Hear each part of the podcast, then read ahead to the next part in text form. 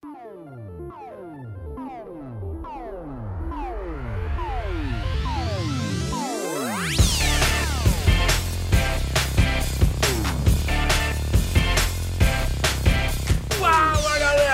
começando aqui o 49 episódio do A Semana em Jogo. Se você ainda não conhece a gente, nosso cast é a melhor fonte de informação para você saber o que rolou no mundo dos games nessa semana que acabou de acabar. Aqui quem fala com vocês é o Bernardo Dabu e comigo hoje sempre a gente tem o arroba Davidobacon. Uh, e aí galerinha, tudo certo? E o Caio Nogueira também. Fala pessoal dos games. É isso aí galera, fica ligado que no episódio de hoje a gente vai ter jogaram a capa de invisibilidade e Hogwarts Legacy só vai sair dela em 2022. A força se manifesta e escolhe a Ubisoft como nova desenvolvedora dos jogos de Star Wars. Indiana Jones vai ganhar um jogo novo depois de 15 anos.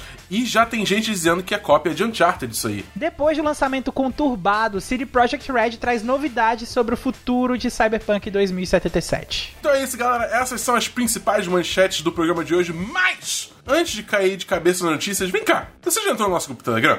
O negócio é o seguinte: quem faz parte do grupo do A Semana em Jogo no Telegram pode ouvir a gravação ao vivo de cada episódio e pode também mexer na pauta e mais um i de quebra corre a chance de ganhar games de graça. Recentemente a gente teve um sorteio do Assassin's Creed Odyssey.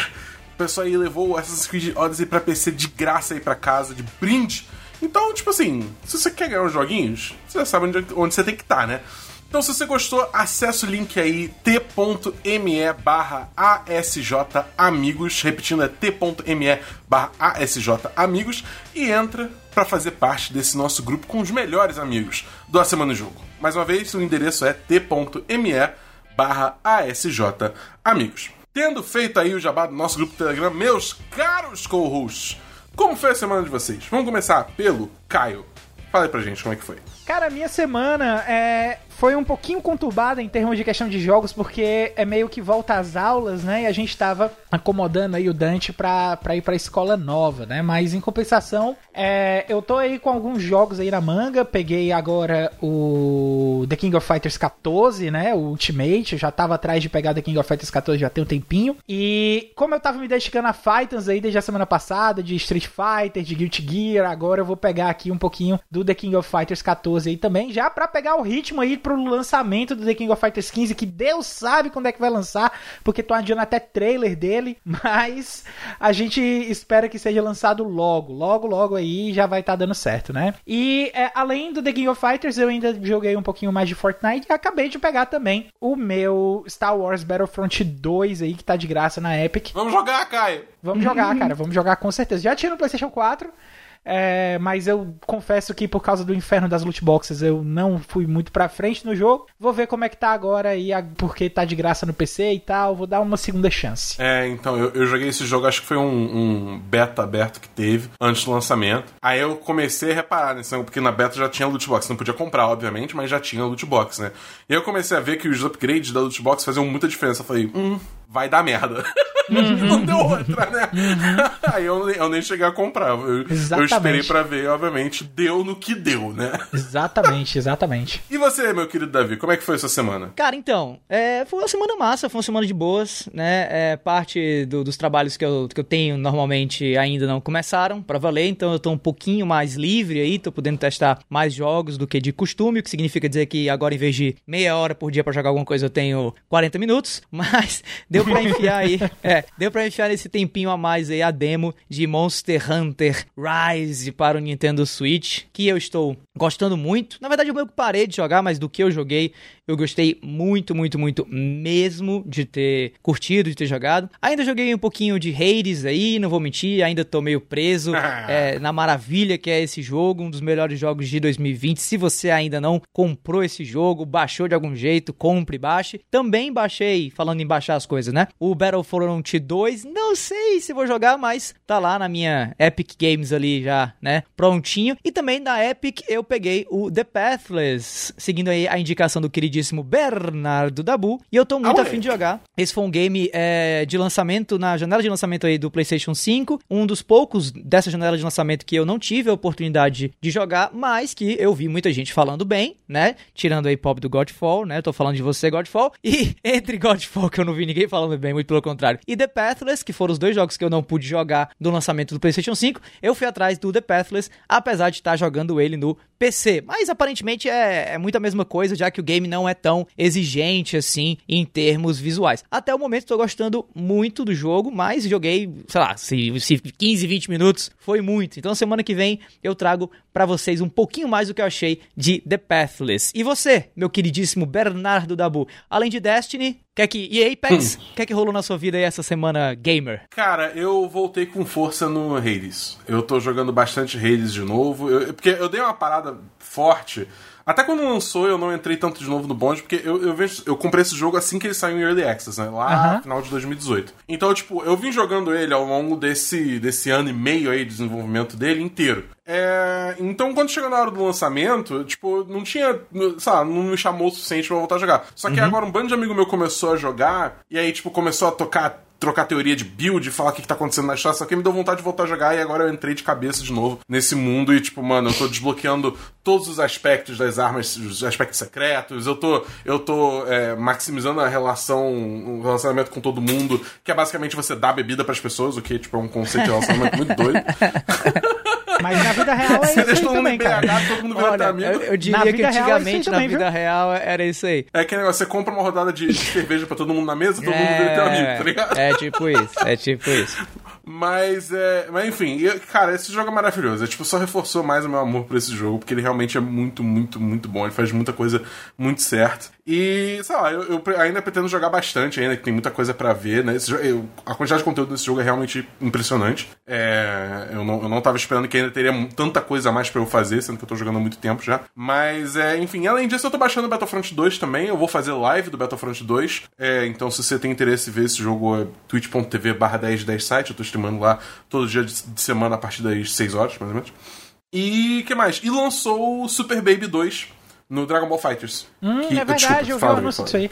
Não, não, não, eu ia dizer, eu ia, na verdade, antes de você falar de Dragon Ball, eu ia voltar a falar de Hades rapidinho, que assim, muita Hum. gente tá curtindo Hades e Hades tá bombando agora, apesar de ser um jogo que começou em 2019, né, e seguiu até 2020 e, e por aí vai, no Early Access e coisa e tal. E eu Tecnicamente já- 2018. Dezembro de 2018, 2018. né? Pronto. E eu já fico me perguntando assim, tipo, cara, além de, de Hades ser um jogo gigantesco, cheio de coisa pra fazer, relativamente barato e, e- e que tem uma, né, uma barreira de entrada muito baixas, meio que computadores rodam, tem tudo que é buraco e tudo mais e tal.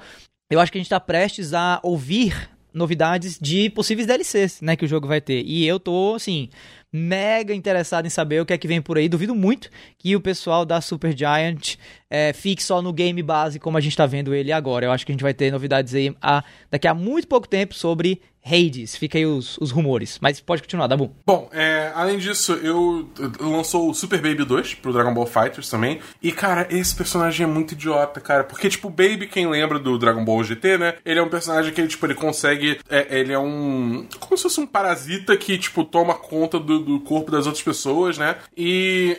A parada é que, tipo, se você derrota um dos personagens do seu inimigo, uma das habilidades especiais do Super Baby 2 é que ele consegue chamar esse personagem de volta como um assist. Então, tipo, essencialmente você pode ter até três assists com, com um personagem só. Entendeu? O que, é, o que é muito idiota, assim, pra abrir a pessoa pra combo. Você pode fazer muita coisa. E tem muito, tipo, projétil que vai e depois volta. Então você força a pessoa a ficar defendendo. Eu ainda tô pegando muito jeito, que eu joguei muito pouco com ele. Eu tô, tô treinando e tal. Mas é, o potencial dele parece ser muito grande. Eu tô, eu tô muito curioso pra, tipo, ver realmente do que, que ele é capaz e tal. E conseguir fazer mais coisa. Meu, meu comentário abalizado, perfeito e preciso sobre Dragon Ball Fighter Z, do topo do meu conhecimento técnico sobre o jogo, é que eu adoro o design desse personagem. Pronto, final. É isso. Cara, Cara, o design desse personagem é tipo. Ele é muito massa. Ápice anos E 90, assim, tá é, ligado? Exatamente, E, e ele é eu um garanto, ápice, embora eu ainda, não tenha, eu ainda não tenha jogado tanto Dragon Ball Fighter Z, eu garanto, cara, jogo de luta da Arc System Works não tem como dar ruim, cara. Você vê aí Gran Blue Fantasy, que Não, é não uma tem, marca que não tem. até ninguém conhece tanto, é uma, uma- um anime aí que não é tão popular assim, mas que no ano passado, pelo simples fato de ser um jogo de luta da Arc System Works, você foi indicado a jogo de luta do ano. Então, a qualidade é sempre muito boa. Jogo, se for jogo de luta e foi da Arc System Works, eu, eu boto a minha mão no fogo independente da marca. Pode ser, pode ser Hello Kitty é, jogo de luta, vai ser bom. Opa! Eu, eu, eu tenho duas coisas que eu tô esperando muito da Arc System. Três, na real. Primeiro é o último personagem de DLC, que vai ser o Gogeta Super Saiyajin 4, que eu tô muito animado, sempre gostei muito desse personagem. Segundo é o próprio Guilty Gear Strive, que já tá, vai lançar agora em abril, que eu vou ser um Giovanna Man sem sombra de dúvida, porque eu quero terceiro? ficar dando, fazendo carinho no Dogo espiritual. E o terceiro é Hello Kitty. É... o terceiro é Hello Kitty. Não. O terceiro é, cara, é inevitável, tem que ter em algum momento um Dragon Ball Fighters 2. Não é possível, não é possível. Eu não, eu não aceito a Bandai não chamar Arc System pra fazer um segundo jogo desse. Entendeu? Tipo, não, não, não é possível. Mas é isso, é isso que eu tô esperando da Arc System. Muito bem, vamos continuar então. Galera, esse foi o nosso bloco do comentário geral, então vamos agora para o nosso bloco de primeira. Não. Quê? Não, não sei. Primeiras. O primeiro bloco de notícias. É isso aí.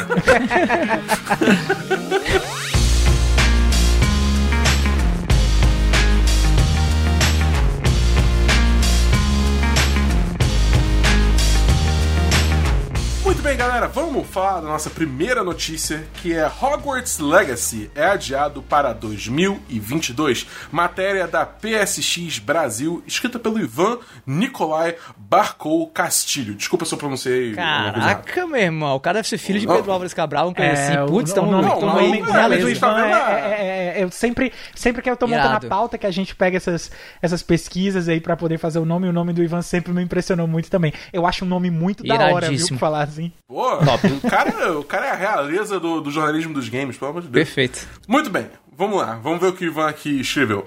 A Warner Bros. Interactive Entertainment e as desenvolvedoras Avalanche Software e Portkey Games anunciaram que Hogwarts Legacy foi adiado para 2022. O título foi anunciado em setembro de 2020 para PlayStation 5, Xbox Series X e S, PlayStation 4, Xbox One e PC. A mensagem é, na íntegra sobre atraso é Abre aspas. Gostaríamos de agradecer aos fãs de todo mundo pela tremenda reação ao anúncio do Hogwarts Legacy da Portkey Games. Criar a melhor experiência possível para todo o mundo mágico e fãs de jogos é fundamental para nós, por isso estamos dando ao jogo o tempo de que ele precisa. Bom, a gente está vendo aí é, muitos atrasos. A gente vem vendo aí muitos atrasos ao longo desse último ano, né? Com certeza, em parte, por conta da pandemia. É... Davi, me fala, dado, dado o, o estado cataclísmico de Cyberpunk, você acha que agora as empresas vão, vão começar a adiar mais os jogos? Cara, eu cheguei a comentar numa live que eu fiz no jornal, onde eu também contribuo como colunista de games lá no Povo, que 2021 provavelmente seria uma grande continuação de 2020, mais do que necessariamente um ano cheio de novidades e coisa e tal. Então, provavelmente aquilo que foi anunciado tardiamente em 2020, mesmo com a data de 2021 no trailer, provavelmente vai ficar para 2022, porque é, esse vem sendo o modus operandi de todas essas empresas de games que anunciam jogos grandiosos, né? A gente lança, solta aquele teaser, aquele trailer com um ano e a gente lança no ano seguinte, porque sempre vai ter uma notícia de delay, né? Uma notícia de atraso por conta de insira problema macroambiental aqui, né? Então, assim, é, eu acho que isso vai acontecer muito. Inclusive, eu lembro que vi, li, né, um tweet do Jason Schreier, que é um dos grandes jornalistas de games aí mundo afora, para quem não conhece. E no tweet ele dizia, comentando sobre esse assunto, né, do adiamento do jogo aí do, do Harry Potter, que esse vai ser o primeiro de vários anúncios, segundo ele, rumor total, mas ele é um cara que tem ali o pulso, né, o dedo no pulso da indústria muitos, muitos, muitos, muitos, muitos, muitos, muitos atrasos que vão vir ainda nesse, nesse ano, né? Por conta de tudo isso, né? Por conta do Covid, por conta do modus operandi das empresas que é sempre atrasar agora e tal. Então, cara, pode pegar aí todo jogo que foi anunciado ano passado para sair em 2021 e colocar um asteriscozinho assim e jogar os dados, né? Uhum. Porque a chance desse jogo não sair em 2021 é muito alta. E para mim, sinceramente, ganham os jogos que saíram em 2020 e que provavelmente vão ter DLCs lançados em 2021 ou mesmo os jogos é, de, de, serviços é, continuados, né? O que a gente chama dos do Games as a Service, como Destiny, o próprio é, Fortnite e tal, que vão ter aí um 2021 livre de novidades, de novos concorrentes, porque muito provavelmente tudo que era para ser lançado esse ano vai ficar pro próximo. Caio, e você, você, você é fã de Harry Potter? Você ficou triste de ver essa notícia? Cara, eu sou fã, eu sou fã de Harry Potter. Eu fiquei triste por causa dessa notícia, mas depois do que aconteceu com Cyberpunk, cara, eu não tô nem aí. Eu quero é que adie, eu quero, eu quero é que coloque o, o, jogo, o jogo, o jogo vindo assim, bonito, entendeu? Como tava no trailer, com a empolgação que a gente deixou lá no trailer, é, é, é o correto, entendeu? Eu acho que assim, inclusive, uhum. eu queria fazer um paralelo aí com o que aconteceu aí na semana passada a respeito do trailer do The King of Fighters 15, né? Que foi adiado e tal, e, e todo mundo começou a reclamar. E, e assim, é, eu até comentei um pouquinho na internet, algumas pessoas vieram comentar comigo também, mas eu comentei que assim, a gente, a gente pode ficar triste, a gente pode ficar chateado, mas cobrar pra, pra, uma, pra uma desenvolvedora lançar um jogo que não tá terminado, ou então fazer alguma coisa que vai matar o hype uhum. do jogo, hoje em dia, depois do que aconteceu com Cyberpunk, é, é, é suicídio, cara. É dar um tiro no próprio pé. É pedir pra, enterrar a marca que você é uhum. é fã. Então, a gente tem que ter muito cuidado quanto a isso aí. Então, essa questão do, desse jogo aí, como o pessoal fala, do jogo do Harry Potter sem Harry Potter, é, eu acho que tá correto em, em, adiar, tá, tá mais do que correto. para manter a qualidade do jogo, a gente sabe aí que é, jogos de, de, de projeto muito grande, todos esses triple A's aí, que precisam, tem muita gente envolvida, estão sofrendo muito aí com a pandemia, desde o ano passado que a gente sabe disso. É, teve a, a, alguns outros lançamentos aí no final do ano passado que também foram adiados, e a gente sabe que vai ter coisa que vai vir aí até o final do ano que também vai ser adiada. Isso aí não tenha dúvida quanto a isso. Então eu acho que a Warner Games está certa, a Portkey Games está certíssima em fazer isso aí. É continuar ouvindo os fãs, é continuar mostrando feedback, sendo transparente, o mais importante é isso.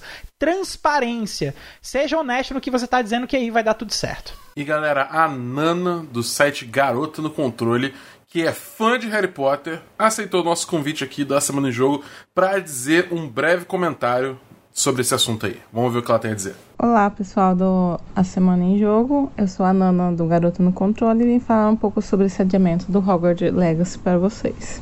Esse boato de, de, que o jogo sairia vem, vem há muito tempo, daí ele foi anunciado no final do ano passado para esse ano, mas é, não foi mostrado quase nada do jogo, então a gente nem sabe direito como que, o jogo está na fase de desenvolvimento. Eu acredito que ele foi mudado a data do lançamento por causa, primeiro, da pandemia, que pode ter afetado o desenvolvimento, e também o efeito Cyberpunk, já que Cyberpunk foi lançado uh, cheio de problemas, teve crunch, teve uma, uma ideia completamente negativa que ficou da empresa depois, porque a CD Projekt antes, antes era uma empresa que era tida como exemplo e depois tudo isso meio que desmoronou. Então eu acho que foi uma escolha não para não ter problemas que nem que nem aconteceu com Cyberpunk em 2077. Eu sou bastante fã do, de Harry Potter. Eu embora a gente não tenha muita informação do jogo, eu tava esperando alguma coisa no estilo Persona, no sentido de que eu esperava que a gente poderia é, melhorar relacionamentos igual o Social Link do Persona, que a gente vai evoluindo, é, ia, ia ter aula nas escolas, a gente ia melhorar habilidades, depois a gente ia acabar caçando monstros da mitologia do criado no mundo do Harry Potter.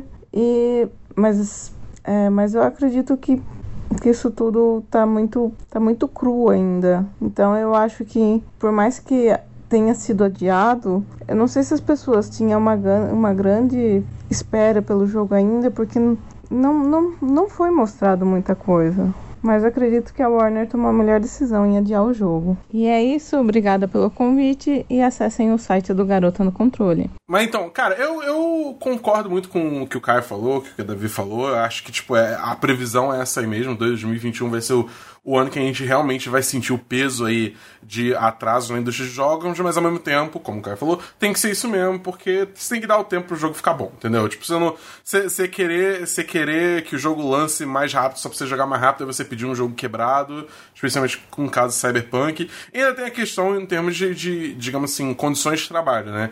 Que, tipo, você querer que o jogo lance logo, você, em teoria, tá falando que você apoia que os devs fiquem fazendo crunch é, maluco de, sei lá, 18 horas por dia para lançar a porra do jogo.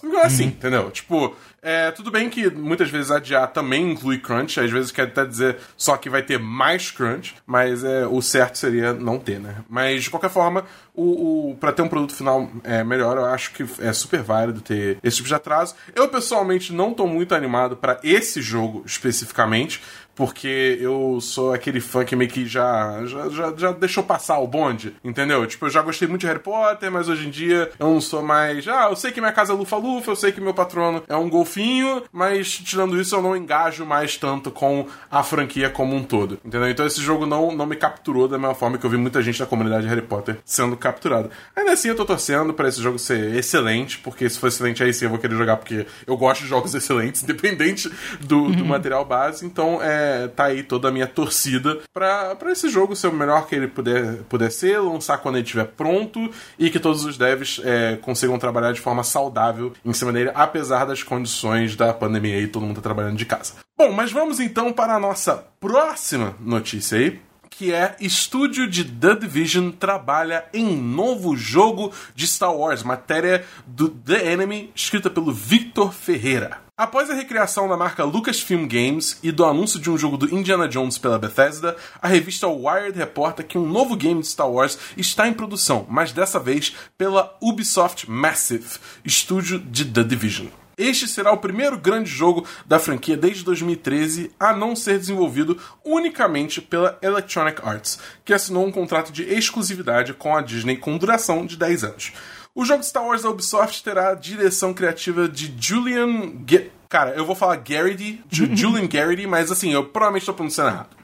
E eu, eu, peço perdão por isso. Mas é Julian Garrity que dirigiu anteriormente The Division 2 e The Crew. Ele terá um sistema de mundo aberto e utilizará o motor gráfico Snowdrop do próprio estúdio Massive, mas não há maiores informações sobre quando e que personagens estarão envolvidos na narrativa. Bom, galera, mas seria um crime a gente falar de Star Wars e não chamar o nosso querido Rafael Martins, o maior fã de Star Wars dessa galáxia não distante que é onde a gente vive, para comentar o que ele acha dessa novidade da Ubisoft desenvolvendo o jogo de mundo aberto dessa saga muito amada. Vai que é tua, Rafa. Salve galera do Semana em Jogo e a todos os ouvintes desse que é o podcast de games mais brilhante cromado das interwebs. E aí, beleza? Bom, ninguém discute que a EA fez um trabalho passível de muita crítica nos últimos oito anos com Star Wars. Nesse tempo todo eles só lançaram cinco jogos, eles erraram muito feio nos dois primeiros Battlefront, antes de finalmente acertarem. Desenvolveram Star Wars Squadrons, um simulador de combate aéreo muito legal, principalmente em realidade virtual, mas o saldo final é meio negativo. A licença deles com Star Wars só termina em 2023,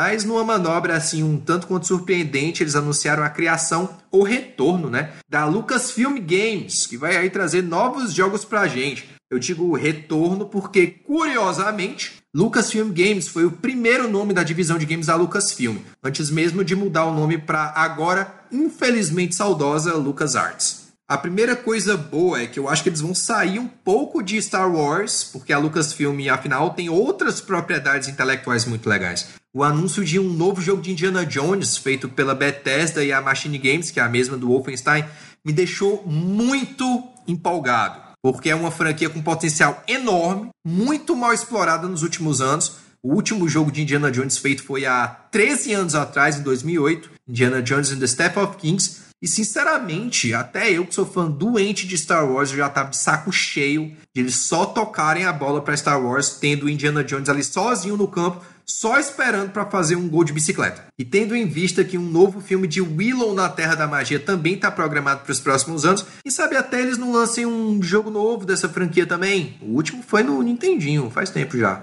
Mas, contudo, entretanto, todavia, eu não acredito que o fim do contrato da EA signifique que a gente nunca mais vai ver um Star Wars da EA. A intenção da Lucasfilm Games parece ser a de passar esses projetos de jogos para outros estúdios. A Ubisoft, inclusive, já está confirmado como sendo um deles, vai desenvolver um Star Wars em mundo aberto e tal. E nessa brincadeira, a EA pode muito bem ser convidado de volta para brincar de novo nesse parquinho galáctico muito, muito distante. Bom, a minha opinião, ou pelo menos a minha esperança, é a de que o futuro dos jogos baseados nas IPs da Lucasfilm é bastante promissor, sim, e vai ser muito interessante ir descobrindo aí o que é que eles vão trazer pra gente. E é isso, eu sou o Rafael Martins, estou indo nessa, valeu pelo espaço e que a força esteja com todos vocês sempre. Bom, galera, é isso, né? O monopólio da EA acabou. Caio, fala pra mim, você tá feliz? Você tá triste? Quais seus sentimentos? Se eu não tô feliz é porque tem alguma coisa muito errada, cara. Porque, na verdade, assim.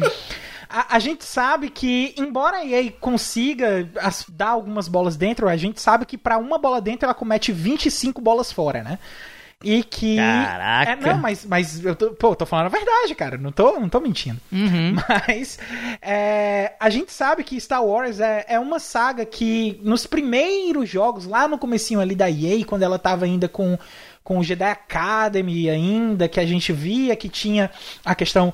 que não tinha ainda a questão da compra da Disney, desses desenvolvimentos que ela já tinha feito, a gente sabe que tem algumas coisas ali que a EA já, na época, já estava fazendo algumas coisas legais. Então, eu vibrei muito com Star Wars Battlefront, o primeiro, né? E também vibrei um pouquinho com Star Wars Battlefront 2, mas depois eu vi que era uma decepção, principalmente nas primeiras semanas. O jogo tava com lag inaceitável, tava entupido entupido de loot box. Tinha caixa de loot box que te dava vitória. Você usava a caixa de loot box e a, a partida que você tinha acabado de começar acabava, porque o cara abriu uma loot box que deu uma vitória para ele. Então o jogo tava quebradíssimo, né? Nossa senhora. E. Uh, uhum. It's a trap! É, é, era, era bem isso, uhum. era bem essa, essa fala aí do, do, do Akbar, né? Então, é, qual é o ponto uhum. agora? O ponto é que talvez a Ubisoft não seja ainda o que os fãs de Star Wars querem né? Porque a gente tá. A, tem gente até que acha, tem algumas pessoas mais radicais do que eu que acham que estão. A gente tá trocando seis por meia dúzia, né? E eu não acho que é tanto isso aí, não, cara. Eu acho que a pegada da Ubisoft é um pouquinho diferente aí nessas questões da EA. Agora, a gente tem que tomar um pouco de cuidado, porque a Ubisoft, nesses últimos jogos que ela tinha fazendo, ela também estava muito preocupada em microtransação. Principalmente com Ghost Recon, né? Que, para mim, o primeiro jogo é fantástico e ela destruiu por causa dessa preocupação com microtransação. Então, se não apostar nessa parte de microtransação, focar no gameplay e na história, eu acho que tem chance sim de sair coisa muito boa. Davi, fala hum. pra mim. Um jogo de mundo aberto feito pela Ubisoft. A gente pode esperar então um jogo de Star Wars onde você tá em Tatooine e tem tipo um bilhão de marcadores de missão no mapa? Com certeza. E que, e que você tem que subir num AT-AT lá, aquele, aqueles negócios que ficam andando pra desbloquear o mapa e você vê as coisinhas que estão por aí e tudo mais. Mas olha, eu vou ser bem sincero, o que mais me animou nessa notícia não foi nem a capacidade da Ubisoft versus a capacidade da EA de fazer um bom jogo de Star Wars. Eu acho que a própria EA tem uma capacidade própria de fazer um bom jogo de Star Wars. Até porque os caras têm grana pra caramba, tem estúdio pra caramba, tem a Respawn aí que fez o Jedi Fallen Order, né? É, então, assim, eu acho que capacidade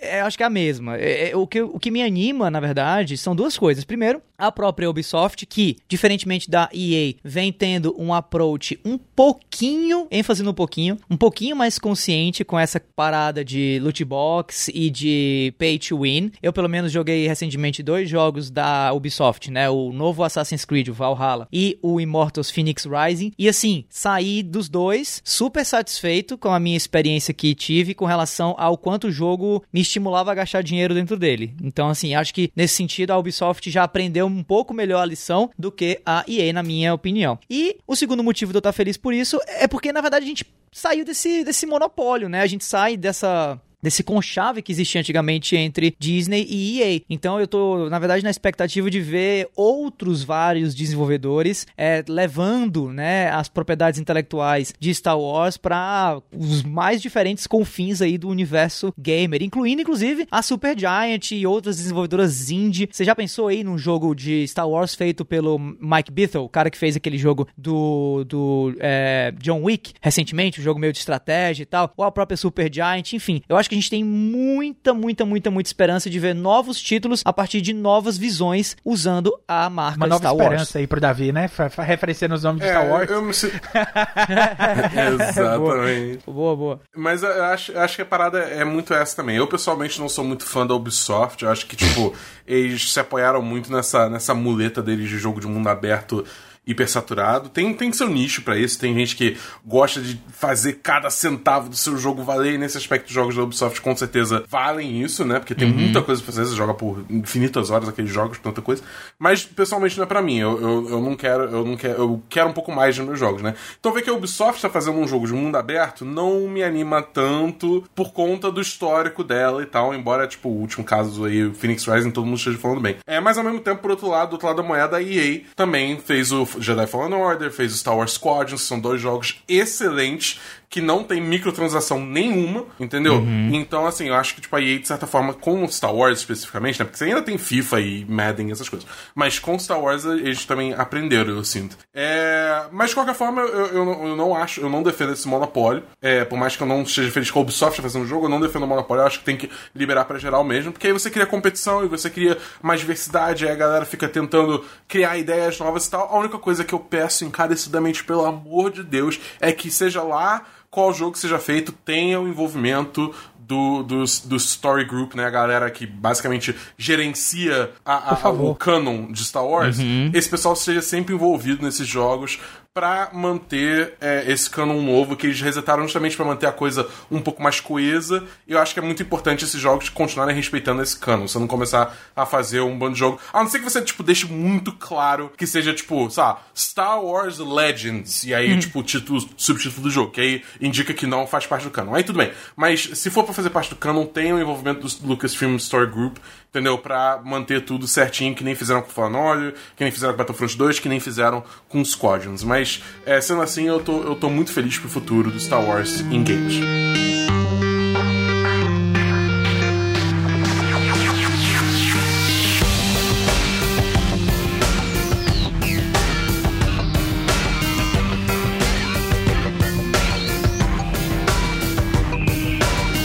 Muito bem, pessoal, vamos para o nosso segundo bloco de notícias. Começando por uma notícia aqui da IGN Brasil: Bethesda anuncia jogo de Indiana Jones, matéria do Diego Lima.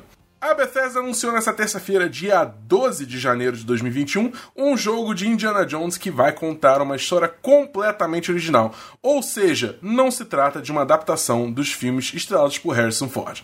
Em publicação no Twitter, a empresa informou que o game está em desenvolvimento pelo estúdio Machine Games, responsável também pelos jogos mais recentes da franquia Wolfenstein, The New Colossus, por exemplo, e também o Youngblood. É, Todd Howard, um dos nomes mais importantes da Bethesda, It Just Works será produtor executivo do novo título, que é produzido em colaboração com a Lucasfilm Games. Por enquanto, não há mais informações a respeito. Embora não exista confirmação de que Harrison Ford interpretará o herói também no jogo produzido pela Bethesda, vale lembrar que ele disse em maio de 2019 que ninguém pode interpretar Indiana Jones além dele. Bom, galera, é isso. Temos aí um, um jogo novo de Indiana Jones desde sei lá quando. Entendeu? Vamos ter uma história aí original. Eu acho que o último jogo lançado, se eu não me engano, foi o Lego Indiana Jones, cara. Nossa senhora. Bom, mas a gente tá vendo aí uma, uma reaquecida da, da, da propriedade intelectual. Indiana Jones, a gente sabe que vai ter um filme aí novo também. Então, então Davi, você acha que a gente pode estar vendo uma nova franquia à la Uncharted nascendo aí? Cara, eu vou ser bem sincero. Ó, é, eu tô mais do lado da galera que questiona o porquê de da gente estar vendo esse esse jogo, essa franquia, nova franquia, enfim, ser anunciado, do que necessariamente se vai ser um estouro ou o quão incrível vai ser e tal, sabe? Eu fico um pouco preocupado. A gente acabou de sair de uma situação onde o hype, né, deu, deu no que deu, o tiro saiu pela culatra.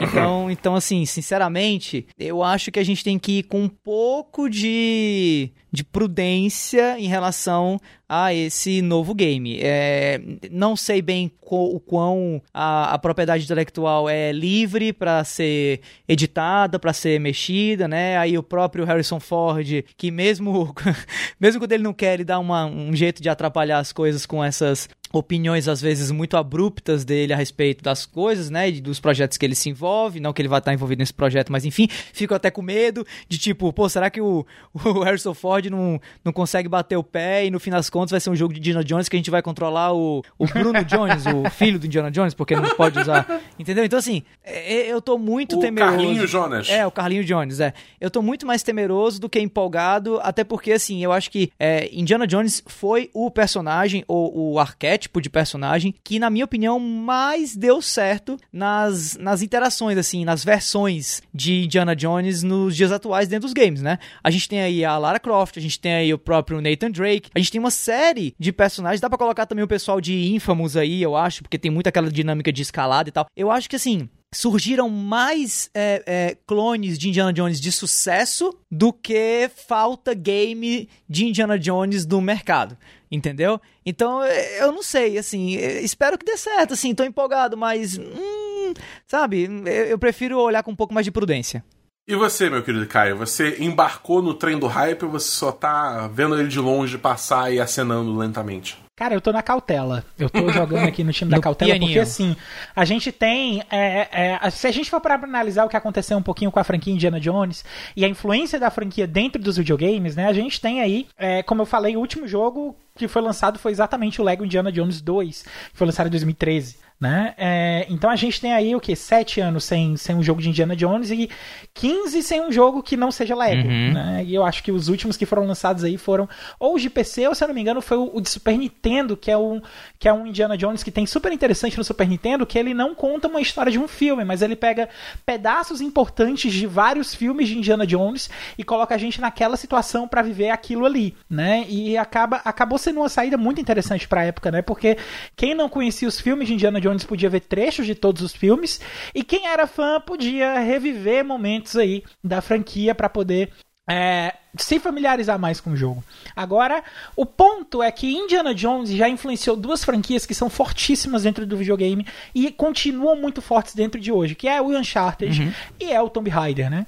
Então, é, a gente, eu não vejo aí como é que Indiana Jones vai conseguir disputar espaço com essas duas franquias, tentando fazer alguma coisa diferente. É, é, tem que ter, tem que trazer uma inovação muito boa e, e aí acaba voltando pro que o Davi falou a respeito da questão do hype, né? A gente não pode ficar muito hypado ficar uh, com a expectativa lá pro alto e ele entregar um jogo que já é tudo que a gente já tem e não vai ter nada de inovador, entendeu? Porque aí vai voltar pro que eu falei lá na primeira notícia, que é um tiro no pé, né? Então, a gente precisa ter cautela quanto a isso aí. Eu tô prestando atenção. Não vou dizer que não estou empolgado, porque eu estou sim empolgado. Estou, fico muito contente de ver Indiana Jones sendo tratado dessa forma, mas tenho minhas ressalvas aí quanto ao tratamento que o jogo precisa receber. É isso aí. É, já do meu, já do meu lado, eu acho que assim, é, eu a princípio fico empolgado, porque eu gosto de Indiana Jones, né? E, tipo, acho que um jogo de Indiana Jones pode ser muito maneiro. Por mais que ele seja, é, digamos assim, muito adjacente a Uncharted de Tomb Raider, eu, eu, gosto muito desse estilo de jogo, então ter mais um para mim, tipo, é, é, é, válido, entendeu? Mas o que me preocupa mais é o que tá por trás das cortinas, né? Primeiro é a própria Machine Games aí, tá tocando é, esse, esse jogo que assim, cara, eu não gostei de Wolfenstein 2 do New Colossus. Eu, eu simplesmente não gostei. Eu não, eu não acho que é, um, é esse O do Borogodó que nem pessoal falou. E o Young Blood eu nem joguei, mas se, se, a galera que gostou do, do, do, primeiro, do primeiro, né? Do Wolfenstein 2 falou mal do Young Blood, eu vou passar longe, entendeu? Então isso já, já me deixa meio assim, trepidante. E ainda por cima você tem o Todd Howard como produtor. Esse cara, esse cara, sei lá. Hum, é. Entendeu? Lembrando, é... vale lembrar o seguinte, vale lembrar que o Todd Howard atualmente, depois dessa notícia, está cuidando desse jogo, está cuidando do novo é, Fallout, está cuidando do novo Elder Scrolls e ainda está cuidando do Star Starlink, Star, como é o nome do jogo lá? O Star... É, Starfield, né? Starfield, ah, é. É, eu acho então, que é. assim, ele, ele tá responsável por todos esses. Então, assim... É É, E será esse que, cara, né? assim, o- os últimos projetos dele têm dado tão errado, tá ligado? Lá, principalmente o Fallout 4. Eu acho que Fallout 4 queimou muito o nome dele, entendeu?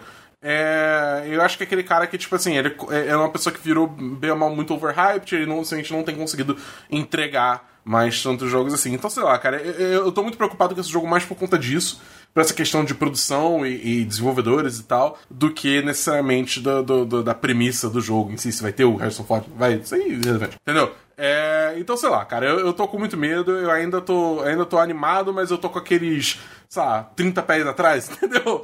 Vamos ver aí o que, que vai acontecer nos próximos capítulos dessa novela de Indiana Jones. Bom, vamos então para a nossa última notícia da semana. CD Projekt Red explica problemas de Cyberpunk e promete grandes melhorias. Matéria da Tecmundo Voxel, escrita por Vinícius Munhoz.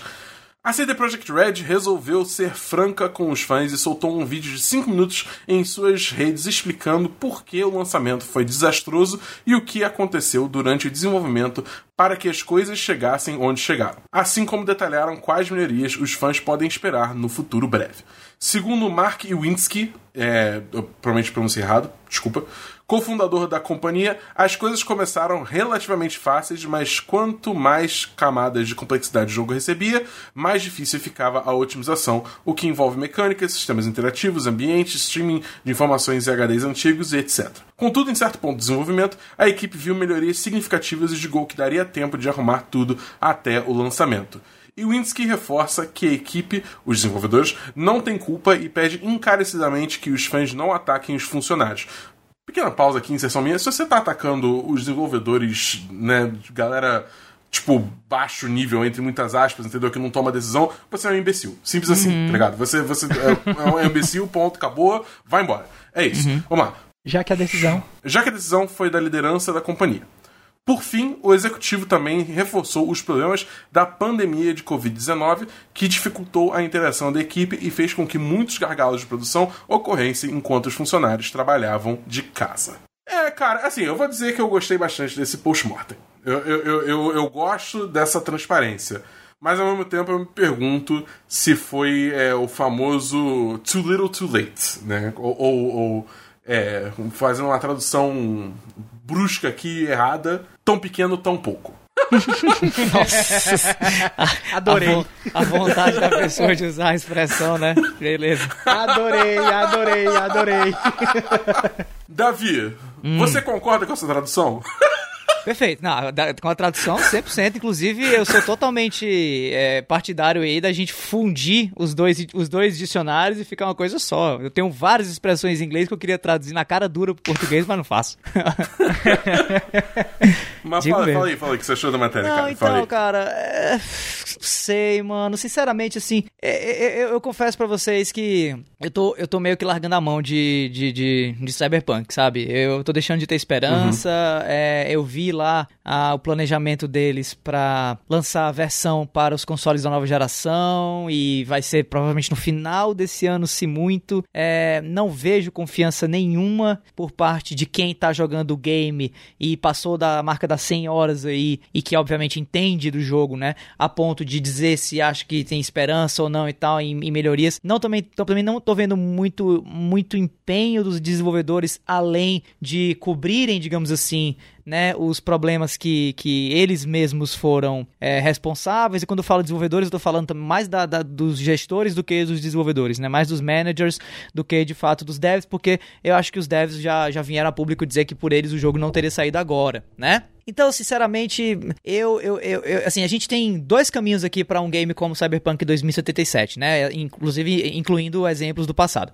A gente tem é, uma história que vai ser similar a de No Man's Sky, ou de Final Fantasy XIV, né, ou de alguns outros jogos aí que conseguiram meio que surgir, né, ressurgir das cinzas depois de quase terem acabado, ou a gente tem Anthem, né, que tá pra lançar aí a versão nova, sabe-se lá desde quando, e ninguém sabe mais o que é que a EA vai fazer com o game, se é que o game vai voltar e tudo mais. E pra mim, certo, tá mais pra Anthem do que para é, No Man's Sky até o momento. Posso estar enganado? Posso estar enganado. Mas eu acho que eu não tô, não. Então, assim, lamento, né? Me lamento mais do que qualquer outra coisa.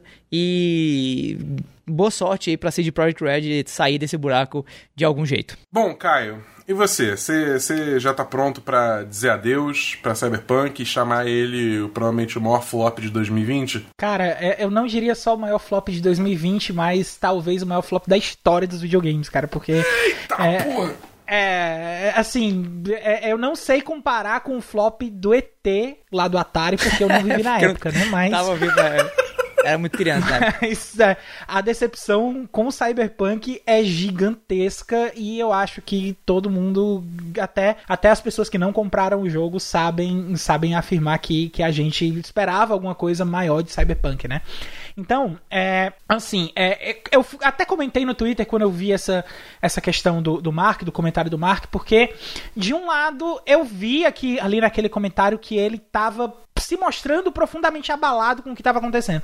A, a, cara dele estava de quem não dormia há meses e ele se mostrou uma pessoa. Ele estava com um semblante de cansaço muito grande naquele vídeo, né? Em contrapartida, a gente tem a questão da do que aconteceu pré-lançamento, né? Que a, a, a, mídia recebeu os códigos muito em cima da hora. Uh, inclusive, é, eu tava discutindo até com alguns amigos, algumas, algumas pessoas que eu conheço que fazem review, e tava todo mundo comentando, pô, cara, a gente não recebeu nada de Cyberpunk, ninguém sabe de nada, ninguém tá comentando nada, a gente não sabe de ninguém que tá jogando. Então, é, já ficou aquele clima de tem alguma coisa errada, né? E quando o jogo lançou, que a gente pegou a versão de console, a gente teve aí também uma decepção bem gritante e principalmente porque eles lançaram primeiro a versão de PC para depois lançar os códigos da versão de console que eles falaram que lançaram, mas eu pessoalmente não vi ninguém que jogou a versão de console na, na demo, em, em acesso antecipado aí para poder fazer review. Eu não conheço ninguém. Né? Então, é, eu não sei até que ponto a CD Projekt Red está sendo transparente, não sei até que ponto esse depoimento é verídico, eu, e sinceramente eu não sei. Eu não sei mais se eu consigo depositar a fé que eu tinha na CD Projekt Red antes de tudo isso aí que aconteceu com o Cyberpunk. E eu acho que vai ser impossível ela recuperar, ela, ela recuperar toda, toda a crença que ela tinha dos fãs antes. Vai ser, vai ser impossível. Ela pode chegar até, ela vai se esforçar muito, muito, muito talvez ela chegue perto do que ela tinha, mas a mesma coisa que era, eu acho muito difícil. É isso aí. É, cara, eu tenho muito esse problema também. Eu acho que a, a CD Projekt Red se queimou muito. É, eu falei isso no programa já até, eu acho, mas antes do Cyberpunk lançar, né, depois que teve o, último atraso que jogou de novembro para dezembro, eu fiz duas previsões, né? Primeiro que ia adiar de novo e segundo que as versões de console Last Gen iam ser é, canceladas, né? Acabou que nenhuma dessas duas aconteceu, mas dado o jogo que a gente recebeu, essas duas coisas deviam ter acontecido, hum. entendeu? É, é muito bizarro é, isso, essa situação toda, entendeu? Como teve ninguém pra falar, tipo, cara, não, vamos, vamos com calma aqui. É, eu, sei lá, eu entendo a explicação que o Martin deu lá no, no vídeo, mas ao mesmo tempo é tipo assim. Não, sério, não teve uma pessoa olhando pra situação, tipo, objetivamente falando, isso aqui não vai dar bom, entendeu? Só, não sei. Então, é, é para mim, a, a empresa como um todo se queimou. Mas dito isso, eu, cara, a gente já viu essa situação com The Witcher 3 também, não, não tão ruim, né? Mas The Witcher 3 quando lançou também é um jogo todo bugado, cheio de problemas, só o quê. E a, e a CD Projekt Red foi trabalhando em cima do jogo e hoje em dia, tipo, ele, ele é muito bom. Tem muita gente que considera um dos melhores jogos dos últimos tempos, entendeu? É, então eu acho que eles vão conseguir dar a volta por cima assim, vai demorar, vai demorar um tempo. Mas então, se você não pegou Cyberpunk no lançamento, cara, pega isso aí, sei lá, daqui a dois anos, entendeu? Uhum, é, é. Eles até lançaram um um roadmap, ou seguindo aqui a linha de traduções porcas, um mapa de estrada. é... Maravilhoso. Ai, como o, Fi é... o Felipe deve estar adorando ver esse episódio. Que legal, que incrível. É. É, eles lançaram um, um, mapa de estrada aí que não tinha data nenhuma, cara. Eu fiquei muito bolado com é, isso, cara. Bizarro, é tipo, cara. pô, que, que, que que bosta é essa? É, é muito estranho, cara. Eles estão eles estão completamente perdidos. Mas eu realmente acredito que em algum momento Cyberpunk vai ser, vai ser um jogo bom sim. Até porque, tipo, é aquele negócio que eu já falei também em episódios anteriores. Então, se você tem um PC bom e você consegue rodar o jogo decentemente, é um jogo bom. É um jogo bom, carregado pela narrativa, mas é um jogo bom, entendeu? Então eu acredito que um dia ele vai conseguir se salvar aí. Bom, mas, cara, essa versão Cyberpunk melhorada aí pode até existir. Mas ela vai demorar muito. Vai demorar muito, vai demorar muito, vai demorar muito. Uhum. Caio, se a gente tem alguma coisa que a gente quer jogar semana que vem, como é que a gente faz? Ah, meu amigo, aqui o ouvinte da Semana em Jogo já tá cansado de saber dessa parte. Todo mundo já sabe aqui, mas pra ter isso aí na mão é só ficar ligado na, no resumo dos jogos que vão ser lançados na semana que vem, que a gente aqui da Semana em Jogo preparou pra vocês.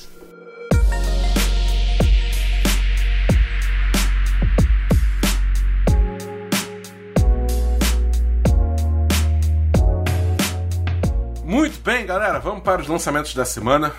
Estamos aqui na semana de 18 de janeiro até 24 de janeiro, ambos de 2021. Seria doido se fosse até 2022. Né? É, nós vamos começar a semana aí no dia 20 de janeiro. começar, né? Mas o primeiro lançamento né, é no dia 20 de janeiro com Hitman 3 lançando pra porra toda, menos Switch. É, vamos ter pra PS5, pra PS4, pra Xbox Series X, pra Xbox Series S, pra Xbox One, é, e isso inclui Xbox One S e Xbox One X, pra PC e pra Google Stadia. Então, Olha aí. assim, Google Stadia, obviamente, né? A menor versão, óbvio. E além disso, temos também lançando aí Ride 4, jogo de corrida, lançando pra PS5 e Xbox Series X e S, jogo, jogo de corrida aí da próxima geração. Estamos começando o ano ainda, não tem tanto lançamento assim, mas Hitman 3 já é um lançamento grande, então já vai dar pra brincar um pouquinho. Mas Com conforme a certeza. gente for passando mais umas semanas, vão começar a ter mais coisas, então fique ligado que a gente vai trazer todas as novidades aí pra você. Mas é isso, além dos jogos da semana, esse quarteto aqui da Semana do Jogo tem mais um monte de conteúdo pra você ficar ligado. Toda sexta-feira tem episódio novo do Vale a Pena Jogar com o nosso queridão Davi do Bacon,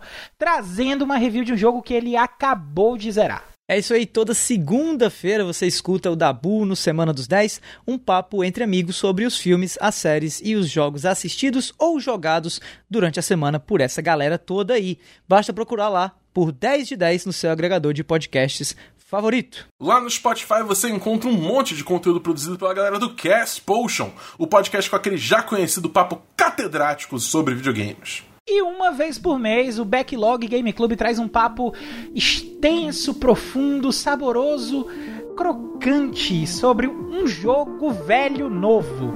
Projeto pessoal e muito bacana do nosso querido Felipe Lins.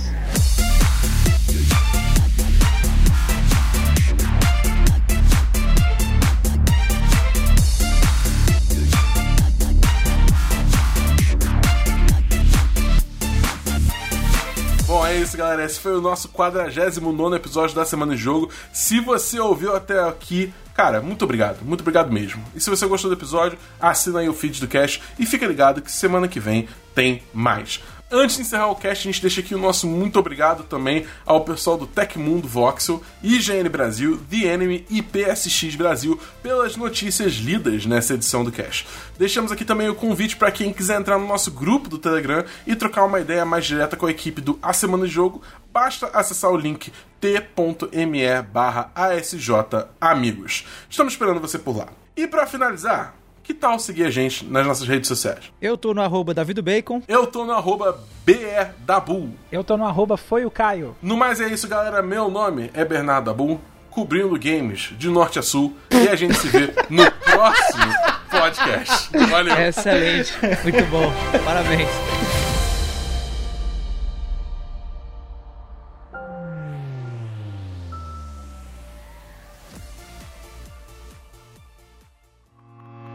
Este podcast foi editado por Felipe Lins.